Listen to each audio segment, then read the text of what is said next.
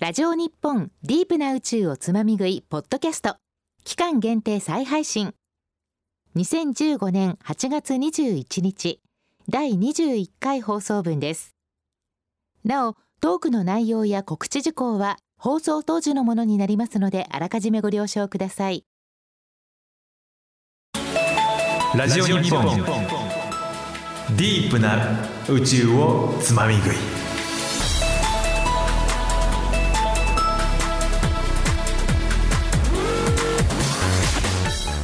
1422ラジオ日本をお聞きの皆様お待たせいたしました。こんばんは。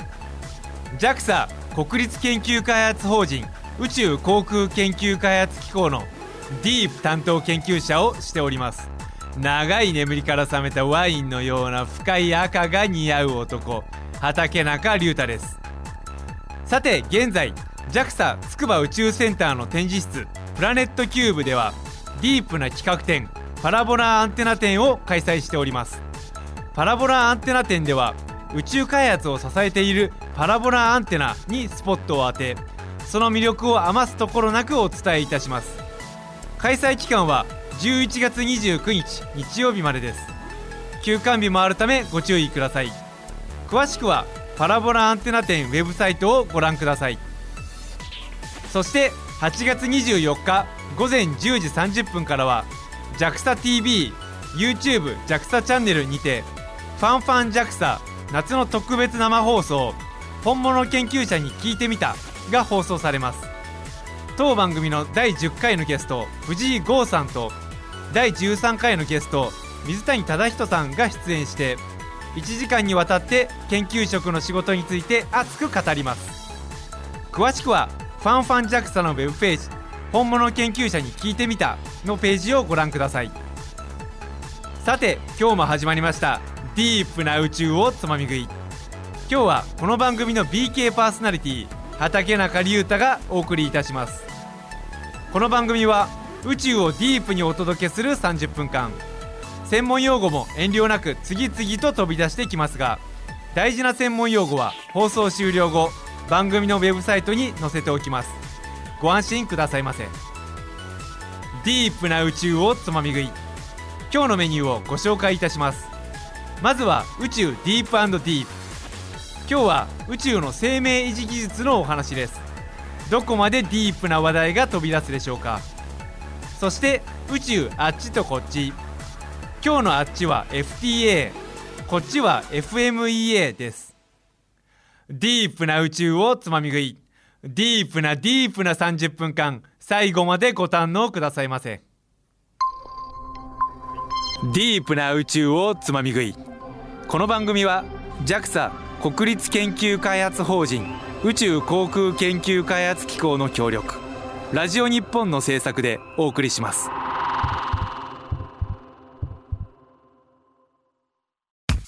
ラジオ日本ディープな宇宙をつまみ食い。今日は PK パーソナリティ畠中隆太がお送りしております。この番組はいつでもどこでも何度でもお楽しみいただけるポッドキャストでも配信中です。詳しくはラジオ日本のウェブサイト「ディープな宇宙をつまみ食い」のページにアクセス !1422 宇宙つまみ食いで検索!ディープディープ。ディープディープ。宇宙。ディープディープ。ディープディー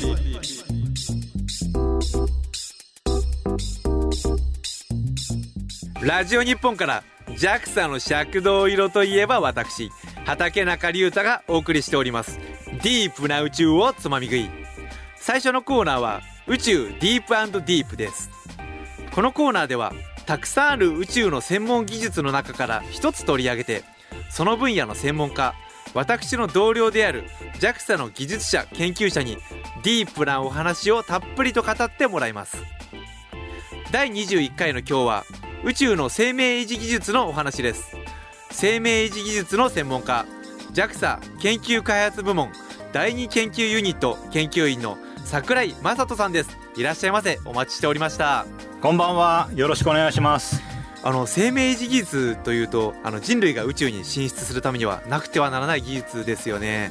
そうですね。人間が生きていくための根幹の技術が生命維持技術ということができると思います。そうですね。人間は1日に水を2.5リットル、えー飲んでるんですけれども、えーこの2.5リットルあの本当に飲み水だけで、はい。えーシャワーも、えーまあ、手を洗うところも宇宙ステーションにはないんですね、はいで空気の方はあの標準状態でだいたい600リットルぐらいの、えー酸素を、えー呼吸してます。なるほど。重さにすると 840g ぐらいなんですけども、えーそして二酸化炭素は、えーまあ、大体510リットルぐらい、えー重さにすると 1kg ぐらいの二酸化炭素を排出しているということなんですね。なるほど。なんか自分の吐いてる息の何キログラムっていうのはあんまり考えたこともなかったですねこれを全部やっぱりいちいち持っていくのではなくて宇宙ではこう再生して使うとかっていうのが必要なわけですかね。そうですね。これからはそういった技術が必要になってくると思います。今までのアポロ宇宙船とかスペースシャトルの頃は宇宙にいるのが1週間から2週間ぐらいだったので、えー水や空気は使い捨てでもよかったです。あ当時は使い捨てだったんですね。そうですね。で二酸化炭素の方も水酸化リチウムという、えーものにこう吸収させてですね、まあ、使い切り型で、えー生命維持技術を、ね行っていました。ただしこの技術だと1日に1人当たり、えー数キログラムの、まあ、ゴミが出ることになってしまいますね。なるほど。CO2 を捨てるときには水酸化リチウムというものに吸収させてあの捨てていたんですね。そうですね。で、あのー宇宙ステーションのような長期滞在になると、えー使い捨てではですね、まあ、膨大なゴミが出てしまうということでリサイクルを目指しています。なるほどで水の方はさまざ、まなフィルターとかがありますし、まあ、海水の浄水化など割と、えーイメージできるんじゃないでしょうか。そうですね。であの空気再生の方はですね、まあ、あまり地上ではやっていないのでちょっとあの説明が必要かもしれませんね。なるほど。確かに空気再生っていうのは身の回りではあまり聞かないですよね。具体的にはこれどういうことをされているんでしょうか？はい、宇宙ステーションの中ではですね、えー SMAC、まあ、どんな物質は、えーどの程度の濃度以下にしなさいっていうものが定義されてるんですね。あなるほど。決まりがあるんですね、はい、その決まりの中で二酸化炭素は 7000ppm にしなさいと決まってます。7000ppm はい、でまあ研究の時はあの基準値ギリギリだといけないので、まあ、4000ppm 程度を目指して、えー日々実験をしてるんですけども。はい。一方地球上の、えー二酸化炭素濃度は 350ppm から 400ppm ぐらいなんですね。あれ？なんか一桁ずれてますか？そうなんです。宇宙ステーションの中は地球と比べて10倍から20倍、まあ、空気が悪いと。そうなんですね。あのあじゃあ空気悪いところで宇宇宙飛行士の方々暮らしてらっしゃるんですね。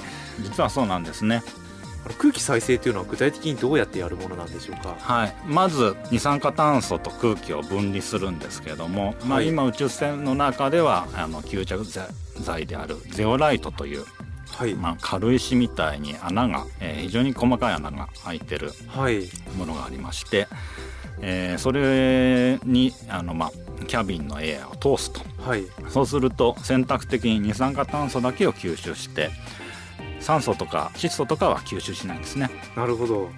で十分に、えー吸収させると、えーもうそれ以上吸収できませんというような飽和する、えー時が現れるんではい。そうなりましたらこれを加熱そして真空引きすると二酸化炭素だけが分離されてきます。なるほど。このようにして、えー分離濃縮してですね二酸化炭素濃度を0.4%から96%ぐらいに分離濃縮すると。こういったプロセスが必要です。なるほど。空気中に0.4%しかない CO2 をこの軽石みたいなものを使ってうまく集めてあげるという96%というのはなかなかすごそうな数字ですね。そうですね、えー次にこの取り出した二酸化炭素をサバチエ反応で還元します。このサバチエ反応の、えー名前の由来である、えーサバチエというのは、まあ、フランス人の、えー科学者でポール・サバチエという方で。あなるほど。人の名前なんですね。そうなんですね。で1912年にノーベル化学賞を受賞なされていて、はい。あのトゥールーズであの亡くなられたそうなんですけども、えー今でも、まあ、トゥールーズにですねサバチエ大学と大学があります。なるほど。このサバチエ反応っていうのは具体的にどういう反応なんでしょうか？はい、二酸化炭素と水素を混ぜてですねはい。ルテニウム触媒というもので、まあ、数百度に加熱するとメタンと水が出てくるこれで二酸化炭素が、まあ、メタンと水になるということなんですね。なるほど。ちょっと確認させてください。あの二酸化炭素と,、えー、と水に水素を加えて、えールテニウム触媒というものを加えてあげると,、えー、とメタンと水が出てくるということですね。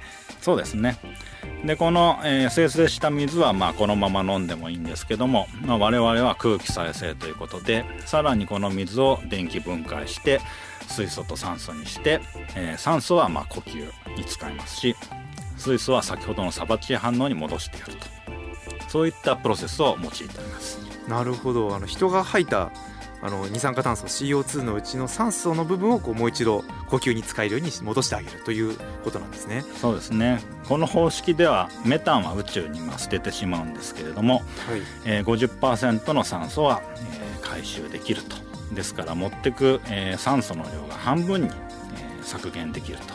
そういった方法なんですねなるほど。これを使ってもやっぱり50%は捨てなければいけないっていうことなんですね。そうです、えー今はアメリカの、えー空気再生装置を使ってますが、まあ、日本は環境技術立国と言ってもいいと思うほど、まあ、環境技術って非常に優れたものがあると思うんで、はい。えーポテンシャルは非常に高いと思います。あそうなんですね、えーですからあ我々も、えー日本の養護技術を、えー集めましてですねあの宇宙で、えーこういった生命技術で活躍していきたいなと思っております。あの聞いた話によるとなんかアメリカのものよりも要素レベルで言ったらかなり効率がいいと伺ったんですけど。そうですね。水の電気分解では現状の、えー NASA のものよりも、まあ、1割程度効率が良いですし、まあ、吸着剤の方も性能のいいものを、えー予想技術として持っておりますこういうものの性能が1割も効率がいいっていうのはこれすごいことですよね。そうですね。技術者の立場としては、まあ、非常に、えー頑張ったなと思います。なるほど。なんか有人技術というとなんかアメリカロシアの独壇場ってイメージがあったんですけど日本も結構頑張ってるんですね。そうですね。切り込むとしたらこういった環境技術から切り込むのが、えー最も、えー日本らしさが出るのではないかなと、まあ、少なくとも我々のチームでは思ってます。なるほどこの日本のこの優れた技術を使っていくために今後の計画とかはあるんですか？えー日本はあの宇宙ステーションであの希望という、えー実験モジュールを持ってますんで、まあ、あの希望としてはですねあの将来、えー宇宙ステーションで、まあ、実証したいなと、えー計画をしております。なるほど。もう要素技術で勝てるんであればもうあとは実績だけ。ですね。だから実証してしまってこれを将来的には世界的に使ってやろうということですね。そうですね。そういう風になればいいなと、えー思っております。さあ皆様ディープな話は続いておりますが焦ってはいけません。ここでブレイク。ラジオ日本ディープな宇宙をつまみ食い。宇宙ディープディープ。今日のゲストは生命維持技術の専門家桜井正人さん。ディープな話はさらなる深みを目指します。著作権の関係で一部の楽曲をお届けできません。ご了承ください。お送りしています曲は桜井さんお気に入りの一曲。五醍醐で銀河鉄道39です。ところで桜井さんは学生時代とかはどんなことをされていたんですか？えー大学の時は探検部というのに所属してました、探検部？はい。探検部ってあの何をする部活なんでしょうか？まああの4つあって山登りとはい。岩登りと山登り岩登りはい。川下りと洞窟探検。あそう。冒険っぽいですね。でまあ私は川下りが一番楽でした。か川下りが一番好きでし登りより下る方がちょっと楽ということですかね。そうですね。なるほど。あとは夏休みとかは海外遠征でチベットとかも行ったことがあります、ああなるほど。海外のこう秘境っぽいところに行くようなこともされていたんですね、はい。最近は探検はされていないんですか？えー最近は全然探検してませんね。まあ暑いんでビアガーデンとか、まあ、今度探検したいなと思ってます。いいですね。そんな JAXA 研究開発部門第二研究ユニットの桜井正人さんと宇宙ディープディープをお送りしております。さて桜井さん生命維持技術の分野ではこれからどんなディープが待っていますか？今後月面や火星を目指すとなると、えーもっと長期間補給ができないようなミッション。はいを達成しなくてはいけなくてですね、はいよりクローズドな環境を、えー成立させなくてはいけません、なるほど。これ長期間っていうのはどのぐらいのイメージですか？まあ、火星に行くとなると往復で、まあ、2年程度のミッションになると考えられておりますので、はい。まああの年オーダーのですね間、えー補給できないということになってしまいますね何年も補給というか助けが来ないというのはなかなかゾッとする環境ですね。そうですね。そんな環境であの使おうとしている技術というのはどんなものがあるんでしょうか？はい、あの先ほど、まあ、サバチエ反応というのをご紹介しましたが、はい。まあ、それだと、まあ、メタンを宇宙に捨ててしまうんでですね、まあ、次のサバチエ第二反応というものがあの検討されてます。サバチエ反応とサバチエ第二反応があるんですね。はい、で今までまあ捨ててたメタンはですね、えー CH4 炭素と水素でできているんですけれどもはい。そのメタンをまあ1000度程度に、えー加熱いたしまして、まあ、炭素と水素にすると。そうすると、えー水素を分離できますんで水素を先ほどのサバチエ反応に戻すと、まあ、よりクローズドな系ができるということなんですね。なるほど。あのメタンに CH4 についてるあの水素 H がもったいないのでこれを再利用するということですね。まさにその通りです。でもうサバチエ第二反応っていうのは、まあ、炭素の粉末が出るために、えー微小重力環境では、まあ、非常に取り扱いが難しいんですね。あの粉が難しいっていうのはどういった理由でしょうか？無重力なんで粉がふわふわ浮いてしまってですね、はい。まあ、ハンドリングが非常にしにくい。はい。また、えー粉塵爆発のような危険もありますのでああなるほど。できれば、まあ、粉は取り扱いたくないなというのが、えー本当のところです。なるほど。メタンであればガスなのでプシュッと吹けるけど粉だと結構大変だということですね。そうですね、まあ、そこで炭素の粉の代わりに、えープラズマパイロライシスという方法で、はいえーアセチレンメタンではなくてアセチレンを生成するとはい。2モルの炭素と2モルの水素を、えーガスとして宇宙空間に排気できるのでメタンよりも単位炭素モル数あたりの水素の量で比較した場合、まあ、有利であるはい。ということが言えますね。あのちょっと確認させてください。プラズマパイロライシスという方法を使うとアセチレンを作ることができると。でそうですね。このアセチレンは確か C2H2 でしたっけ？そうですね、はい。だからメタンよりも C と H の割合的にちょっとお得だということでしょうか。そうです。あの捨てる水素を少なくできて、まあ、ちょっと有利だということなんですね。なるほど。いろんなやり方があるんですねちなみにもっと先の未来として何か思い描いているものはあるんでしょうか？そうですね。将来、えーまあ究極のあの生命維持技術っていうのは、まあ、完全に閉じた系を作ることではい。今はまあ物理科学的に空気再生を行っていますが最終的にはバイオの力を取り込んでいきたいと考えてます。バイオの力。はい。これあの植物持っていくようなイメージでまさにそうですね。人間の出した二酸化炭素を植物が吸って食料にする同時に酸素を供給する。まさにミニ地球を作るようなイメージですね。これはなんかもうまるで SF の世界ですね。これ植物を使うことのなんか難しさとかはあるんでしょうか？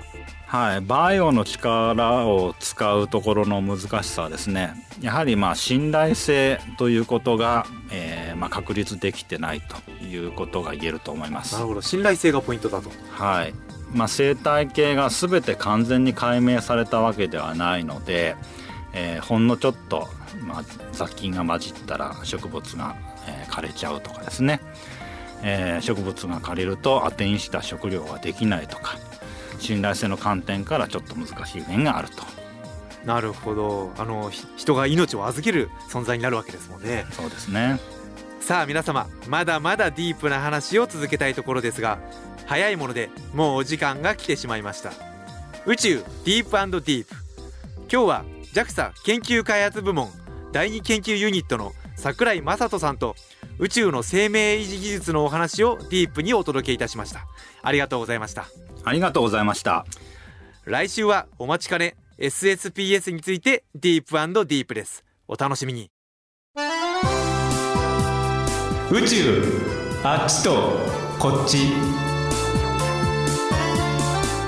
1422ラジオ日本から柳は緑花はくれない畑中龍太がお送りしております。ディープな宇宙をつまみ食い。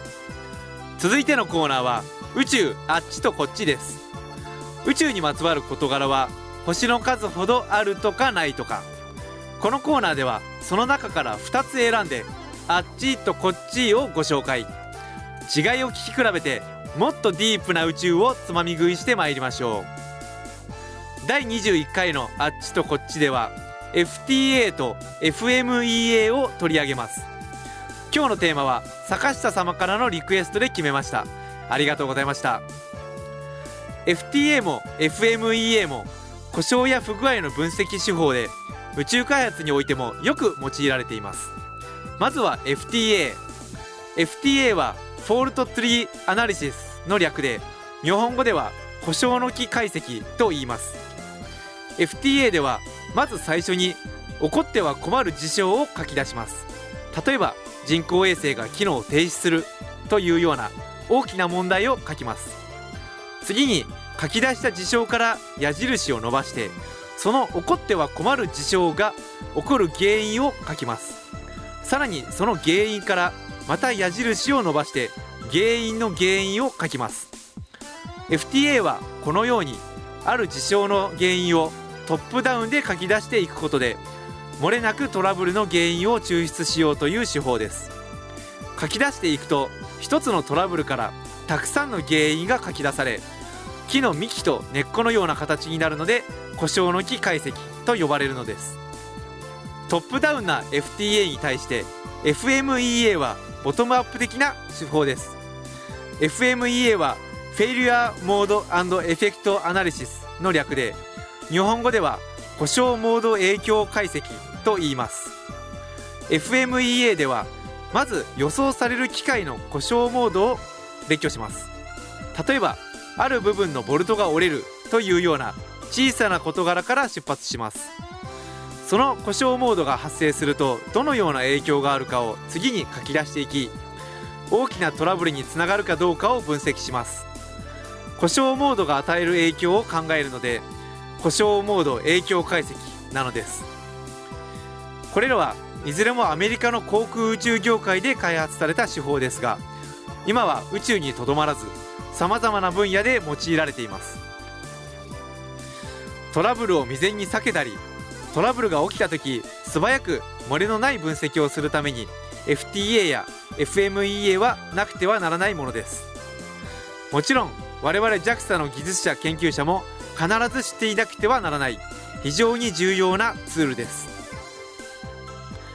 さあこのコーナー宇宙あっちとこっちではリスナーの皆様のメールをお待ちしております。比べてほしい宇宙の事柄やあなたの宇宙ディープ自慢をお寄せください。メールアドレスは deep.jorf.co.jp deep.jorf.co.jp です。ラジオ日本ディープな宇宙をつまみ食い。宇宙あっちとこっちをお届けしました。ラジオ日本ディープな宇宙をつまみ食い。今日は BK パーソナリティ畠中隆太。君もツイッターで参加してみなよ。ハッシュタグは宇宙つまみ食い。待ってるよ。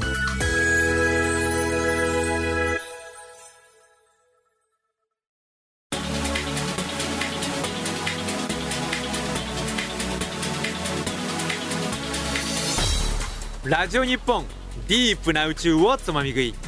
お聞きくださいましてありがとうございました。今日は生命維持技術のお話だったんですがあの命を預けると考えるとなんかその非常にドキドキするお話でしたね。